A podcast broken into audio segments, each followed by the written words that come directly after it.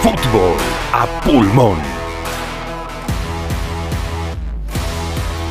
Buenas, buenas, buenas, ¿cómo va? Estamos en un nuevo podcast de fútbol a pulmón en el que les volvemos a traer un gran tema y que como nuestro podcast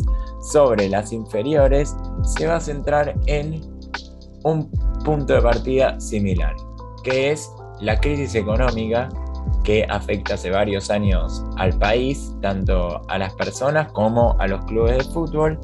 y que fuerza a los clubes de primera y a los clubes del ascenso a recortar gastos y encontrar soluciones a esos problemas económicos. Esto por un lado y por el otro, la irrupción de las criptomonedas en el deporte, como por ejemplo los sponsors del Southampton y del AZ Alkmaar, que comenzaron a pagarle en Bitcoin a los clubes a los que promocionan, dieron como resultado varias cosas. Una de ellas es que Leandro Alem, club de General Rodríguez que juega en la primera C, la cuarta categoría del fútbol argentino, es el primer club en Argentina en pagar en criptomonedas a los jugadores. Además, deportistas como Luis Escola y futbolistas como Leo Messi y también entidades como la selección argentina y clubes como Boca, Racing y Rosario Central tienen a la venta tokens del club que también se pagan en criptomonedas a las que puede acceder cualquier persona que así lo desee. ¿Quieren saber cómo es que llegó este, este proyecto a Alem? No, decía que recordemos que Messi tiene una parte de su contrato en, en cripto. O sea, es, es un mundo que está entrando al fútbol y que parece que llegó para quedarse. Sí, el primer caso del fútbol argentino lo vamos a contar ahora y es muy interesante, la verdad. El proceso llegó al club de General Rodríguez por Daniel Echeverry, un ex jugador y, también dirigente del club, y por Ariel González, dirigente también de, de la entidad, que comentó Daniel que lo hizo en un principio para no traer más problemas legales e impositivos a la institución, recordando también que lo va a explicar ahora mejor Daniel, que el Bitcoin eh, o las criptomonedas no tienen tanta regulación o casi ni tienen regulación a diferencia de las eh, monedas corrientes. Sí, que tienen mucha más carga impositiva y aún más en Argentina. Dijo Daniel a, que aunque al principio no entendían mucho la idea en el club, tanto los jugadores como los, los dirigentes, de a poquito fueron aceptándola, agregando que se dedica él a, operar en cripto y que le parecía innovador conectarlo con el deporte, que, que es una movida que ya empezó en el resto del mundo y que no había que esperar tanto para que llegue a Argentina y él fue el encargado de traerla y tuvimos la suerte de charlar con Santiago Altitud, uno de los jugadores de Leandro N. Que cobra parte de su sueldo en criptomoneda y esto nos contó sobre cómo le fue extendida, al menos a él, la propuesta. Y yo soy uno de los pibes de plantel que no, que no tiene contrato. Por eso trabajo a la tarde, entreno a la mañana y ahí surge la idea de, arrancar conmigo con el tema de las criptomonedas. Tener parte de mi sueldo en cripto y, manejarme con una billetera virtual, que es la, aplicación que usamos para, para las cripto. Mira, esto surge mediante un dirigente de Alén, Daniel Echeverry, que ya viene con el tema de las criptomonedas, estudiando y manejándose con, con el ambiente de cripto y nada, él me bajó una idea a mí eh, de empezar a, aplicar esto con mi compañero, conmigo y empezó a, enseñarnos de lo que se trataba y bueno, nosotros dimos el sí y ahora estamos a full metiéndole con las cripto. Claro que, y recordemos que, eh, o no recordemos, digamos que eh, a estos tres jugadores que, con los que empezó Leandro Enarem, se les dio educación financiera, por así decirlo, por lo menos se les explicó de qué iba la cosa y eh, se les empezó a pagar con RDox, que es una moneda, ahora cambió, pero em, ahora estos tres jugadores que son Matías Medina, Lautaro Constanzo y Santi, el que hablábamos antes, eh, nos dio varias respuestas también vía audio de eh, cómo, cómo, cómo, les cómo los ¿Cuál es la movida? Sí, ¿De qué, viene? está llegando? Claro. Quizás para, para el oyente sea un mundo nuevo, para nosotros también, nosotros estamos aprendiendo. Y nos contó cómo, cómo es esta, este curso que tomaron o cómo los están instruyendo económicamente para que puedan tener su, su sueldo en cripto. Sí, sí, tuvimos una serie de reuniones con Daniel Echeverry donde él nos fue guiando, nos fue enseñando cómo manejarnos en la aplicación, cómo manejarnos en la red, con el tema de las compras y ventas de monedas, las transacciones, lo que se puede llegar a hacer con el tema de la plata, si monetizarla o, dejarla en un, plan de ahorro. Eh, tuvimos varias reuniones, también él nos manda videos donde vemos que, te explican bastante bien, video de 10 minutos, de 15 minutos, donde te explican cómo funciona la red. Claro, fácil para, para que los jugadores puedan acceder. No se les da solamente la herramienta, sino que se les da una mano para que puedan aprender a usar esa herramienta, lo cual es positivo. Hubo también en el club otras líneas de capacitación a más futbolistas, no solamente esos tres. Sí, y además para que para que el proyecto no quede en la nada, que no se vea como un fracaso, sino que empiece a progresar, porque si se ve que los jugadores eh, reciben monedas, pero después no saben cómo usarlas, probablemente el proyecto termine en la nada y ningún otro club lo empiece a adoptar. Actualmente el club igual cambió de esa moneda inicial, ahora están usando una que se llama USDT o Tether, que es la tercera criptomoneda más grande del mundo y que es una moneda estable, a diferencia de las fluctuantes, que mantiene su relación con el dólar y que le da la, la valiosa propiedad de ser confiable, una moneda confiable.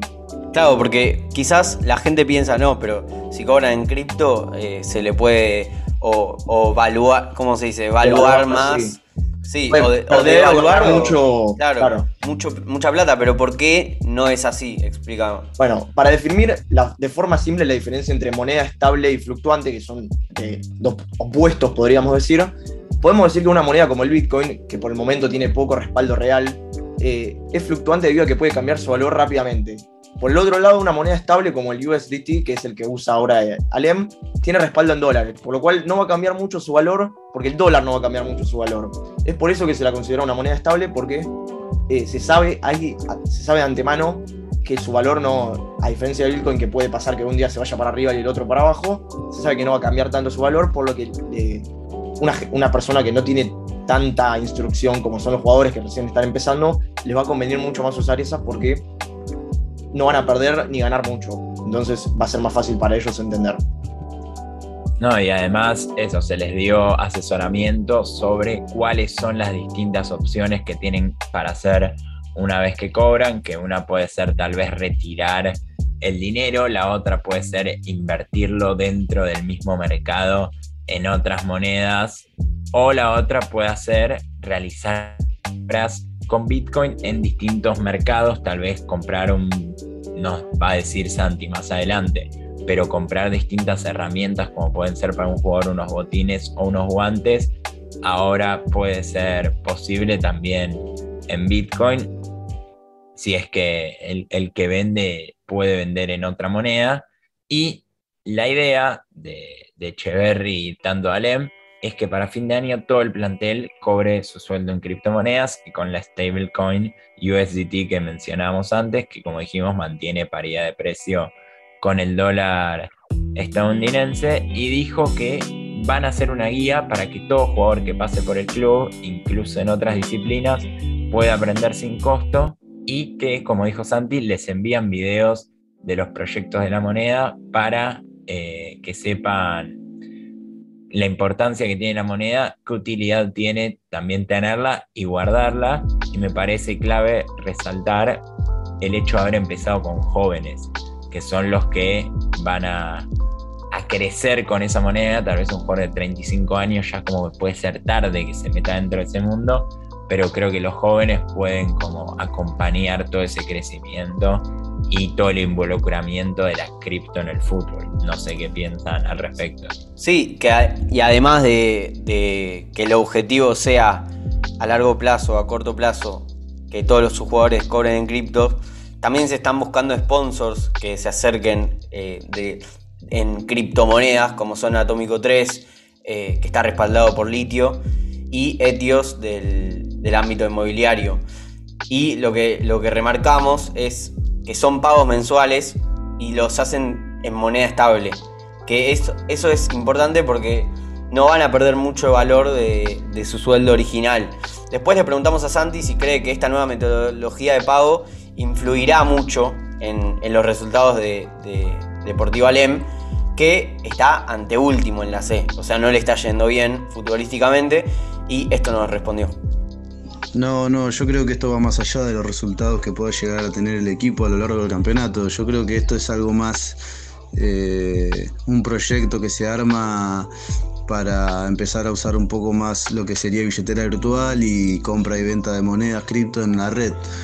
Eh, no creo que, que a los jugadores o a los dirigentes les cambie la manera de pensar con respecto a un partido o, al campeonato. Yo pienso que, cada uno se manejará a su manera con su sueldo y con su ganas de querer aprender en el tema de la red.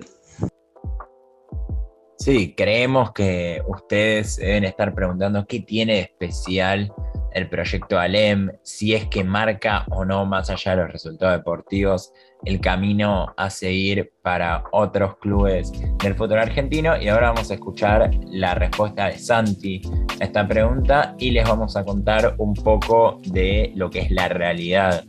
de esta pregunta. Y esto fue algo que pegó muy fuerte en el país, te diría, porque no, no, había todavía un club que, que, pague a sus jugadores con criptomoneda. Eh, creo que fuimos los los primeros en, instalar el, la cripto en el club y yo creo que sí, que va a ser un seguimiento, un seguimiento de varios clubes. Creo que ya hay un par de clubes que se sumaron. Está creo que español y alguno más ahí que se están sumando a, la red de, de cripto y, yo creo que sí, que va que demás equipos van a van a seguir esta idea que está buena, que es innovadora y, es, es, algo que, sirve y mucho para los pibes que, por ahí no tienen su sueldo en el club o, quieren eh, aportar parte de su sueldo a las cripto y, se quieren sumar a, esta experiencia que es innovadora y, va, a hacer mucho ruido en el tema del pago de los clubes a los jugadores. Sí, mencionaba recién Santi el caso de Español, el Club Deportivo Español que llegó a quebrar en 1999 por unos días, comenzó a pagarle a su plantel desde jugadores de fútbol a otros profesionales en la criptomoneda Zoe Cash ya que los dueños buscan motivar a sus jugadores con ese método de pago. Recordemos, antes de decir todo, lo que vamos a decir ahora sobre el caso español, que no van a pagar los sueldos a diferencia de Alem, sino premios adicionales, ya sea por victoria o por gol. Eh, Deportivo Español juega también en la primera C eh, y es rival de Alem cuando se enfrentan en la liga. Sí, para explicar un poco este proyecto español, Leonardo Cositorto dijo, esta moneda se viene posicionando y en unos meses va a estar respaldada por un gramo de oro cada unidad, es decir, unos 55 dólares. Actualmente cotizan 0,17 centavos. Las monedas cripto no tienen respaldo más allá que la confianza, pero nosotros vamos a poner centros de canje a nivel mundial y a partir de las 10 monedas te llevas 10 gramos de oro. Los jugadores pueden multiplicar por 300 el premio que reciban, pero para eso tuvimos que comprar una mina de oro en Jujuy que ya está en funcionamiento. Eh, el creador de la moneda, Leonardo, también explicó que en el fútbol ya está entrando, eh, el fútbol ya está entrando en este mundo financiero. Y de hecho no les estamos tocando nada de sus ingresos, al contrario, les estamos dando un premio para que ganen más plata. Eh, por ahora, la criptomoneda esta Zoe Cash no es aceptada por las autoridades argentinas ni por asociaciones gremiales de, acá del país, pero ya funciona como acción de club de, español y el empresario acumula las acumula para convertirlas a pesos argentinos cuando la situación lo amerite. Pero mientras no lo haga, son activos digitales que aumentan en cotización diariamente. Sí, y, esto vemos cómo se expande un poco la iniciativa. Y por último, Sandy nos cuenta un poco cómo la ve de cara a lo que se viene. Sí, sí, yo creo que a futuro va a ser algo que, sirva mucho para, para cada club que se interiorice más en el tema, que, que busque, porque tampoco es algo fácil aprender, ¿no? Es algo que, que es nuevo para todos y que siempre hay alguno igual que, que, más o menos la tiene clara, pero bueno, hay, no son muchos, son pocos y, y mediante tiempo, mediante ganas de, de aprender, yo creo que va, a servir y mucho para por ahí pibes que no, no cobran un sueldo o, o, para los que cobran el sueldo también, porque esto es para, para todos los jugadores, eh, es algo nuevo, eh, es algo innovador, prometedor que, que puede llegar a futuro a, servir mucho. Y solamente hay que, hay que confiar porque es algo que realmente a lo primero dudás porque como te dije no, no, no se sabía mucho del tema eh, acá en el país y, te genera dudas, te genera dudas, a mí me generó varias dudas a lo primero pero eh, con el tiempo comprobé que es algo real y es algo bueno que te ayuda a comprarte un par de botines, un par de guantes, lo que necesita un jugador de fútbol. Así que mi consejo para los demás clubes, los demás jugadores que tengan ganas de meterse en el tema es que confíen y que le metan ganas y que aprendiendo eh, del tema van a entender que es una, una red que, que, tiene muchos beneficios, muchos beneficios monetarios y, y, también para estudiar y aprender sobre el tema que es bastante bastante bueno y, bastante prometedor. Es algo innovador, prometedor, que puede llegar a servir mucho, dijo Santi en este último audio, y veremos si así es, veremos cómo sigue el desarrollo y la unión entre cripto y fútbol argentino en un futuro, como también nos veremos el domingo que viene en un nuevo podcast de Fútbol a Pulmón. Muchísimas gracias por escucharlo y a Santi por participar mandándonos los audios en este podcast. Nos vemos la semana que viene.